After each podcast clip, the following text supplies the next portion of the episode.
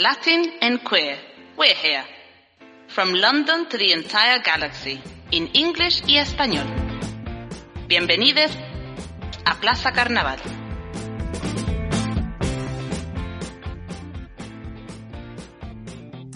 Welcome everyone to this brand new episode of Plaza Carnaval. In this special context, we are just a few days um, before we commemorate again a new International Women's Day. And for that reason, I have invited this perfect guest, obviously.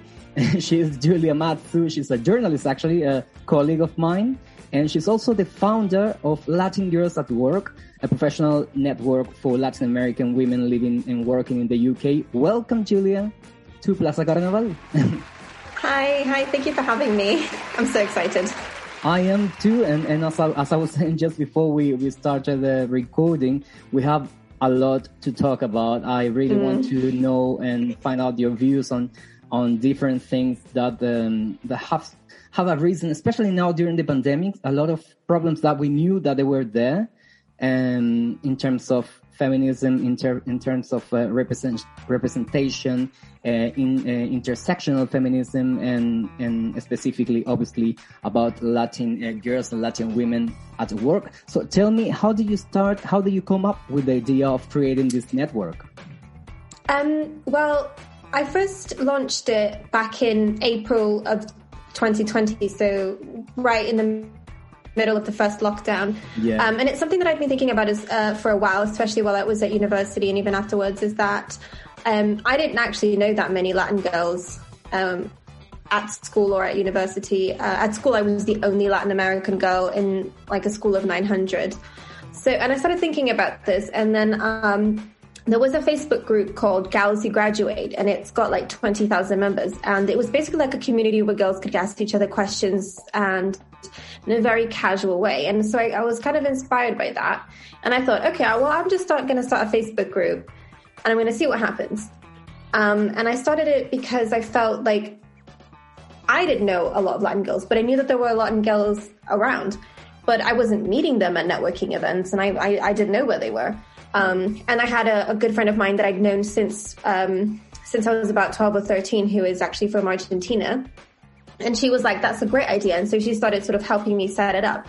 And so I, I set it up as just like a Facebook group. And then people joined. I mean, we've got nearly 100 members now. Um, wow. And so many people like, this is such a great idea. I've been, I've been looking for this. And so we recruited two girls who uh, are actually, you know, journalists and who said, you know, we should make a website with a blog. And it kind of just started you know, as a very casual thing. And then now it's become an actual organization with, um, a goal uh, and, and and plans for the future. And it was all thanks to the amazing Latin women who reached out to me saying, "Thank you for starting this. Let's let let's make it better." Yeah, so I'm actually um, half Italian, half Brazilian. So my dad's uh, Italian and my mum's Brazilian. I was born in Italy, but I moved to London when I was less than one years old. Yeah. And then between the ages of one and 16, I kind of spent it between Brazil and London. And then at the age of 16, I came back fully for to finish school, and I've been here ever since. I did university here and everything. I studied law, um, and now I work in the charity sector and the communication sector. And you know, in my spare time, I, I dabble in a little bit of journalism. yeah. What would you say is they are the, the main obstacles uh, Latin girls are facing at the moment uh, when it comes to job hunting or to yeah to look for work? Um, that's actually a really good question. So, um, uh, obviously, my experience is going to be wildly different from someone else's experience. Um, but what I've noticed from the group is that there's a lot of girls who, uh, there's a division between girls who grew up here, uh, so English is their first language, and a division between girls who moved here, uh, perhaps to study at university or even afterwards. So for those women that came here afterwards, the biggest um, obstacle that they have is this feeling that um, people don't understand uh, their qualifications because they come from, for example, have done university in Argentina mm. or Brazil. Yeah. Um, and a sort of lack of confidence in, in being able to go for the roles and being able to represent yourself accurately because of sort of cultural differences as well. Um, so those are the main obstacles for that. And I say, I would say in general, a lot of what I, I get a lot from the group is uh, people don't know where to start looking for work and people don't know who to turn to. And I think that that all comes from lack of representation, lack of yeah. networking, lack of, um, lack of, you know, even from the very early age in like school stages. Um, you'll be surprised, but there's actually quite a few Latin people in the UK. Um, but you know, since you started school, if there's no one in your school that can that speaks Spanish, so no one in your school that you can relate to, it's it's quite difficult to start um, in that way. But again, I and I say this um, as someone who's kind of observing that because um, as someone who is white and has a European father and does not have a Latin surname. Um, which um, uh, my surname is Mazu because when I was born, um, I was born in Italy, and at the time they didn't allow people to add their mother's name. Hmm. Um, I've never experienced any of this because I, have always, um, I've, I've, never, I've, I, I went to schools where I was the only Latin person, but at the same time, I never, I never saw it as an obstacle because I didn't even realize that I was a Latin person until very on, very later on in my life. To me, I was exactly. just like you everyone else. You didn't relate to that side of you up, up until no. recently, or something. yeah, it, it was. It, it, I think that moment that it hit me was when I was at school, mm. um, and other people were asking me like, so like you're Brazilian, so like what are you and stuff, and and I had people say like, oh you're you're not white, right? And I was quite surprised because I felt like, well, my skin is white, and then and then I kind of started to explore this whole identity, and I had big identity crisis of like, what am I? Um, of the the Latin side of things. Um, yeah. And obviously, I've always been proud of my Brazilian heritage. I consider myself culturally 100% Brazilian. I was raised fully with my mum's culture. But I never stopped to think about who I am when I'm not in Brazil. Yeah. Um, and that kind of came to me. And then as soon as I joined Latin Girls at Work, I've been so much more in touch with my own Latin identity because I've met girls who have either contributed to the blog or posted in the Facebook group who have, you know, sort of shared some really insightful experiences and, and girls who are like me who have European heritage, so they look white.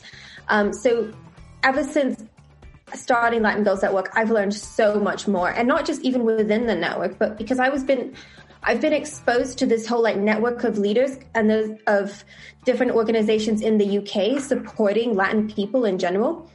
And I've met these amazing leaders, and I've been exposed to what they've um, told and their stories that I feel like I've learned so much more about my own heritage and about where I stand myself and where women stand through that. But you mm-hmm. were saying before you mentioned about the representation, the cultural representation, and actually the debt yeah. that this government has with the Latin American community, because mm-hmm. unfortunately, Latin American ethnicity is not recognized at the moment as a as a distinct category. On we're talking yeah. about like official forms, but also we're talking about you know government decisions and fundings mm-hmm. as well that it goes towards a specific um, ethnicities and groups. And mm-hmm. at the mm-hmm. moment, we are still marking on the on the spreadsheet or on the forms other when it comes to complete yeah. our ethnicity, which is is, is really rare. And and I, am always wondering myself like why why it has taken it's, it's been taking like way too long, you know? Because I understand that obviously, you know, these groups and minorities there are loads and there are different groups and nationalities etc but but if you look across the pond then to the us their process the latin american community the, the which basically is i obviously i accept that is is, is bigger than than hmm, than, yeah. than it is in here but but they're properly recognized.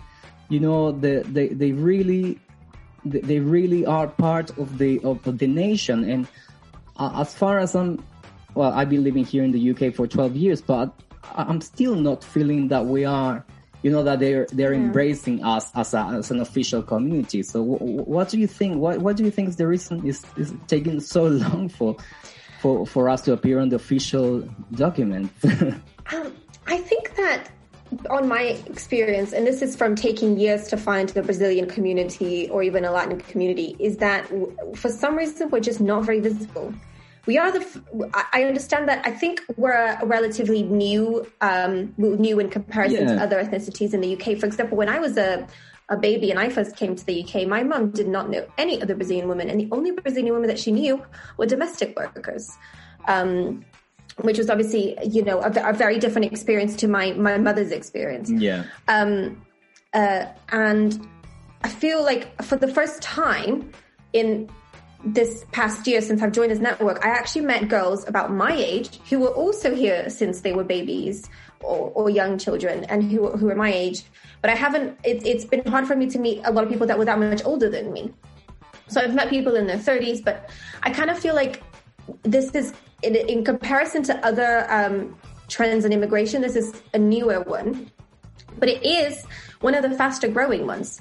So I think that that's another part of this. And um, I also think, to be honest, I just think that Latin America is kind of invisible to the UK. I guess for the US, you know, it's right there. Yeah. You can't ignore it. Yeah. And then to the UK, it's, it's, um, it's across the ocean. So for Latin Americans to come here, it's a lot more difficult. You know, a lot of people do so because they have European passports through grandparents, like, like a lot of people that I know, or in my case, I have my father's passport. So, you know, I'm obviously not an expert in, um, in immigration trends, but I do think that there's, there's several things that have contributed to this. Mm, so now, uh, as I was saying at the beginning in my introduction, we are um, in this context of the new International Women's Day uh, commemoration, and it's obviously a special one in terms of the pandemic. And we we had kind of like a glimpse of what it could have been last year, because last year in, in March, oh, you know, we we started seeing the first cases of uh, COVID, and yeah. but during this year, basically, we've seen problems that we knew they were there, but they were quite invisible. They were buried a bit, but now there, there, there are problems that you can't deny that exist, like the, the care, the, the care workers problem, all mm-hmm. like the, all the domestic work, basically that they, they, they always rely on, on women to do that, or also the domestic abuse and the rising cases of uh, domestic abuse that they, we've seen during this this year, mm-hmm. and and also a woman. Unfortunately, the femicides they are still there. Mm-hmm. Uh, they don't go down. They don't seem to go down. And a woman is killed by a man every three days in the UK, which is quite concerning. Um, and so so it seems, you know, we have the diagnosis, we have these numbers, we have the 8M every year, the 8th of March uh, people, uh, women protesting all over the world, in, in, especially in Latin America, which feminism has taken over the streets. Mm-hmm. I'm, I'm, coming. I, I, come from Chile, and in Chile, the, the feminist movement is, is huge. And mm-hmm. so, like, how do we get the conversation across to the men, basically? Because we need them also on board. Mm-hmm. You know, we, we we can't leave this to just the feminist movement to to to fix the the big problem. Yeah, you know what? I feel like um, it is a conversation that makes men very uncomfortable. Yeah. Um, and I think that it comes with uh, not being able to recognize your privilege or recognize uh, your, your, difference. And it, it, it starts, and um, obviously, the the rates of feminicide in Latin America and even in the UK are absolutely appalling and horrendous, and it's it's gotten to breaking point, especially in Latin America. We've seen so many protests coming out. Yeah. Um, and in the UK, we have amazing organizations supporting women, and there's even LAWA, which supports specifically um, Latin American women yeah. um, who uh, suffer from domestic abuse. And actually, uh, what my friend who also is now helping me run Latin Girls at Work used to work for LAWA. Um, so I think all of this, um, it, you know, we have the what, what goes on to the news, but then there's also ways that we can, the ways that we see everyday sexism and misogyny in the workplace and how we talk yeah. to people and how we react to people. And I think the conversation needs to start there. Yeah. Um, we know at, at, Latin Girls at Work, that's one thing that's really opened my eyes is how much women, particularly Latin women, are sexualized and treated like objects. Um, and um, my uh, we have an amazing contributor who wrote this gorgeous article for our blog about sort of owning up your sexuality, like um, owning up your own sexuality when so often you're treated like an object and how difficult that is, especially for the whole like, sexy Latina image. And these are very small things, but men love to perpetuate it. Men love to be a part of it. And this is where it kind of needs to start. I think that it comes with, um, I think men should really be involved in these conversations, but I also do think that men should be leading on these conversations. I think that these conversations needs to be led by women, yeah. and men need to be given a chance to listen and not be giving opinions because, really, to be honest, they don't experience what we experience mm. on an everyday basis, and that also brings us to the fact that um, women are going to experience different types of sexism and different types of mm. um, uh, microaggressions depending on you know perhaps their socioeconomic background and also their, their race and, and their skin yeah. color yeah. Um, which is where intersectional feminism comes along and that comes with women also recognizing their own privilege and that's a very important conversation and something that i learned a lot through latin girls at work but it's interesting that you you bring up this uh, this other factors that it comes mm. to place when when we're talking about discrimination when we're talking about violence because it mm-hmm. doesn't it's not the same if you are a latina latina from a working class or from a upper class or exactly. if you so how tell me how all these elements elements come together and when it comes to look for work for instance well it's something that I think about every single day, especially since I started Latin Girls at Work, because I started it fully recognizing that I don't know a lot of things and there's so much that I need to learn. But another thing that I've always kept in mind, and that's only become more and more apparent to me, is that I am a white Latina. Mm. I come from a middle class family. I went to private school. I will never understand or be able to speak for the struggles of all Latinas. I wanted to start this platform to give people an opportunity to talk to each other, to start kind of a network, to perhaps start a mentorship program, and to also start. Sorry, my dog's here, and to also start a. Um, and to also start perhaps a, a blog with a discussion on these issues fully recognizing that whilst I have started this, this shouldn't only be my conversation. This should be um, a platform. I, I, I can use this platform to enhance the voices of other women because, you know, what I mean, I think the majority of when we think of a Latina, we think of like someone who looks like J Lo or Shakira. But we have Afro Latinas, we have Indigenous Latinas, and they're simply not getting that that airtime. And I need to recognize my own privilege, and all white Latinas need to recognize their own privilege. In fact, just the other day, um, Anya Taylor Joy, who is an Argentine British actress, won a Golden yeah. Globe. Oh, I read that. I saw on the news. Yeah. yeah, which is really exciting. And then some newspapers started calling her a woman of color, and she immediately shut that down. The Queen, she was Queen's like, Gambit. Uh, the Queen, the Queen. Yeah, the Queen's Gambit. Gambit yeah. yeah. And she immediately shut that down, and she said, I am very privileged. I am a white Latina. I am not going to be taking up roles that should go to Afro Latinas and Indigenous Latinas. Mm-hmm. And I think that that act is something that us white Latinas of privilege need to keep in mind. We're going to have a very, very different experience. I will never know what it's like to struggle to pay rent or something like that because my parents never had that struggle. I never had that struggle in my household. So I need to recognize that for me, applying for a job or is you know, I, I mean, I, I, currently have a job, but even when I was applying, I knew that if I needed money, my parents could give me money or they could loan me money to, for a bit. When I was at university, my parents, um, were happy to, uh, send me money every month. I took some part-time jobs because I wanted to, but I didn't have to. And for some people, that simply is not an option. So that whole aspect of, for example, having to work part-time jobs, that's going to affect your education. That's going to be affect whether or not you're able to go to university because, you know, you might just, it might not be financially in the cards for you it might affect everything from from how you apply to jobs from how you are in the workplace mm. everything's going to be affected by that and i'm i'm hoping that i can use this platform to um, learn myself mm. to understand more of these struggles that i never had and to also hopefully be able to pass this platform on to women who do come from perhaps different socioeconomic backgrounds or also different races and i think that's well, that's one thing i mean as Latinas, we need to recognize we are one ethnicity. Within this ethnicity, we have several races. Um, Diversity and yeah. So in the workplace, that's all going to come as a difference. Because, for example, I I never had trouble meeting people because I knew people through my parents. But if you if you come from a background where you don't know anyone, for example, you want to be a TV producer and you don't know anyone in TV production, mm. you know, it's it's very it's very difficult to get that step in.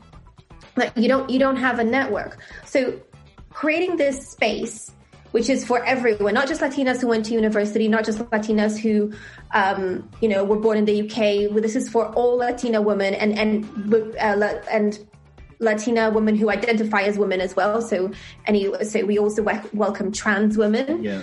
Um, of course, can can never forget that.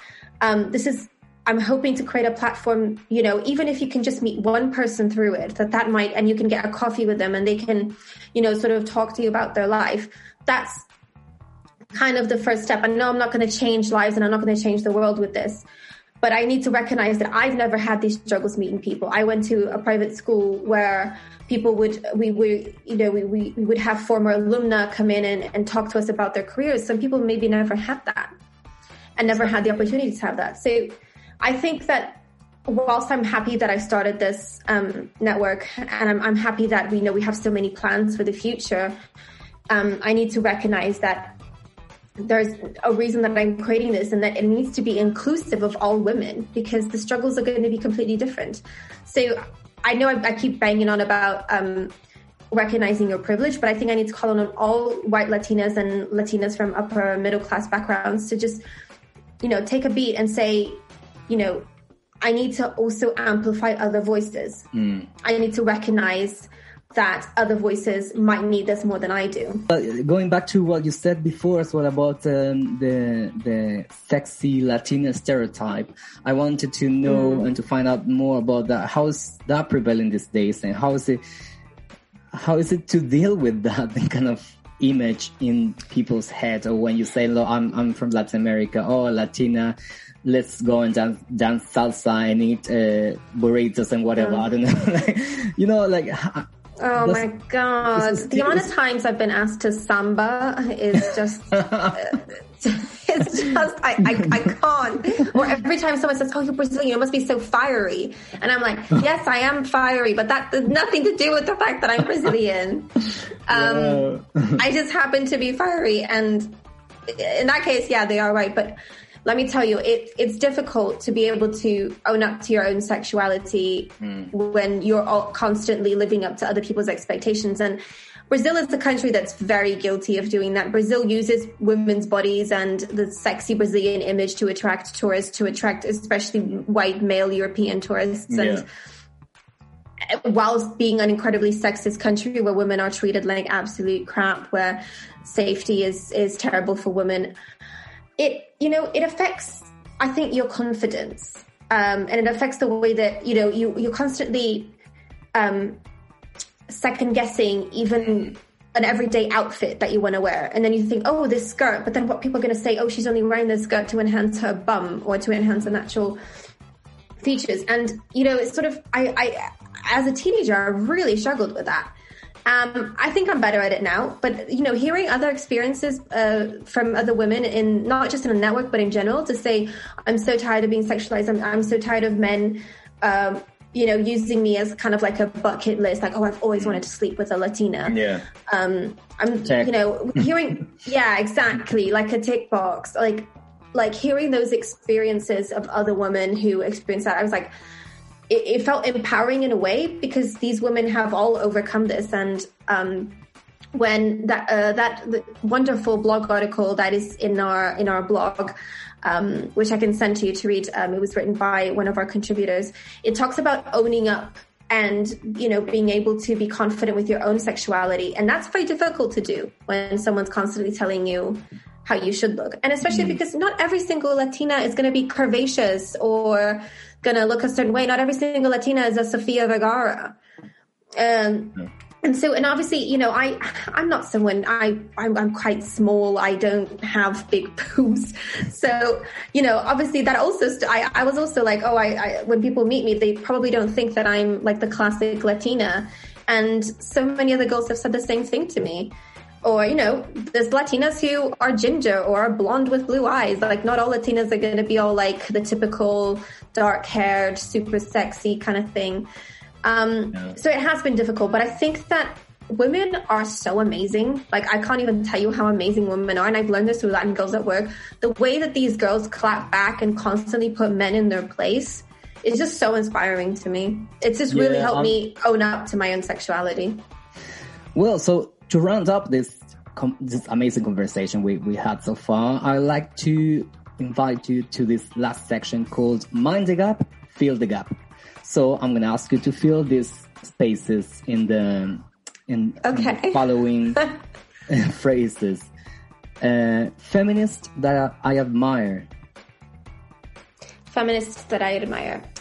Okay, um, I am a huge, huge fan of. Okay, so I'm going to start with one of my favorite pop stars of all time, Shakira. I think that she's done so much for women. Yeah. Um, I'm gonna.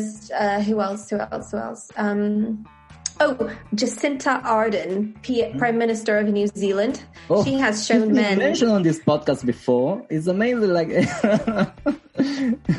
I mean, I know, I know she's not Latina, but oh my god, the way that she's shown men how to run the world. I mean, yeah. they are. Who else? They uh, Jamila Jamil. Sorry. Yeah. Oh my god. Uh, I was going to say Jamila Jamil. Okay. Who has completely? Um, she's a, a, body positive activist. All right. Um. So I'm a huge fan of her. Uh, I'm going to say America. I'm follow her. Jamila Jamil. Yeah. So she was. She was the. Um. She started a movement called I Weigh. Okay. Um. Uh, which is an intersectional feminist movement. Um. I want to think. Um. Um, I had a teacher who introduced me to feminism. Miss Hall, shout out. Um, so I think she's a feminist that I really admire. And of course, all the amazing women in my family who were single mothers and who um, worked to keep the um, my mother's side. She comes from a very, very poor background in Brazil, and you know her mom and her grandma came from absolutely nothing and, and had to work hard jobs to keep food on the table. To me, that's a form of feminism right there. A TV series that has saved me during lockdown? Oh God, there's so many. I don't think you know how much TV I watch. um, there are so many TV series. Um, uh, oh, Never Have I Ever by Mindy Kaling. Um, right. That was on Netflix. I loved it. I love Mindy. I, I haven't seen that one, but I've seen Mindy Project, and I I, I Mindy Pro- the Mindy now. Project is another one. I've rewatched the Mindy Project twice in lockdown. It's amazing. So Mindy. I, Mindy doesn't star in this one. She writes, directs, and created it. Yeah. Uh, but it's, it's basically uh, about her childhood. Oh, that's so cool! I'm gonna watch it. It is amazing. Because, uh, she's a, she's an amazing, talented script uh, script writer. I know. And she was, you know, she worked at the office and she wrote a. Few yeah, that's how she started. Yeah, I've, I've, actually, I'm such a big fan of her. I've actually read her autobiography. Um, I know everything about her life. I'm, a, I'm a oh, huge fan. That's so cool! I'm gonna watch. I'm gonna watch that show. Book I'm reading at the moment uh, so the last book that I was reading was uh, Normal People by Sally Rooney. Um, and that one I just finished, and I'm currently reading White Teeth by Zadie Smith. And I think that anyone who's ever lived in London or considers themselves from London needs to read this book. It's about the multicultural London. It's about people from cultures coming together. It is just brilliant. Zadie Smith. I, I should have included her in my feminists list. She is an amazing writer. She is one of my idols of all time. So, an advice that you will give, you, you will have given to yourself, knowing, like a year ago, knowing what was coming in the future. Um, don't ever be ashamed for just lying down and watching TV. yeah. Don't ever be ashamed of it. This is an exhausting period. I feel the need to be productive 100% of the time. And feels I, guilty, I, I yeah. start a network, but, but I, I, I have to be able to also, after 5 p.m., just watch TV. Do nothing? I love TV. I love TV. I think I counted. I, I think I watched over 30 TV programs last year. I'm, wow. So, I think I'm, I'm, yeah, and then and then when you asked me, I blanked because as soon as you asked me, yeah, all the TV shows so I just many, forgot. Like, I just forgot the title the of all of them. the first or your first childhood memory. First child. Oh, this is a good one. Um, it's probably one of the earliest one, which was when my parents came back from the hospital with my baby brother, who turned 18 yesterday, oh, and I I held him for the first time, and I still remember the feeling of like holding him. So mom, I was sitting on the sofa, my mom put him on me, and that was yeah, that was amazing. And last one feminism is? Feminism is um, empowering all women and people who identify as women, reckon and recognizing your own privilege from where you come from. Brilliant! Thank you very much, Julia, for this uh, amazing conversation. Uh, it was it was Thank really you so much for having to, me to talk about all these topics. Great to meet you. Yeah. Great to see you, and take care. And yeah, I'll see you soon. And good luck. Yeah, see you soon with the Latin Girls at Work. Yeah, and and thanks for giving me this platform. Bye.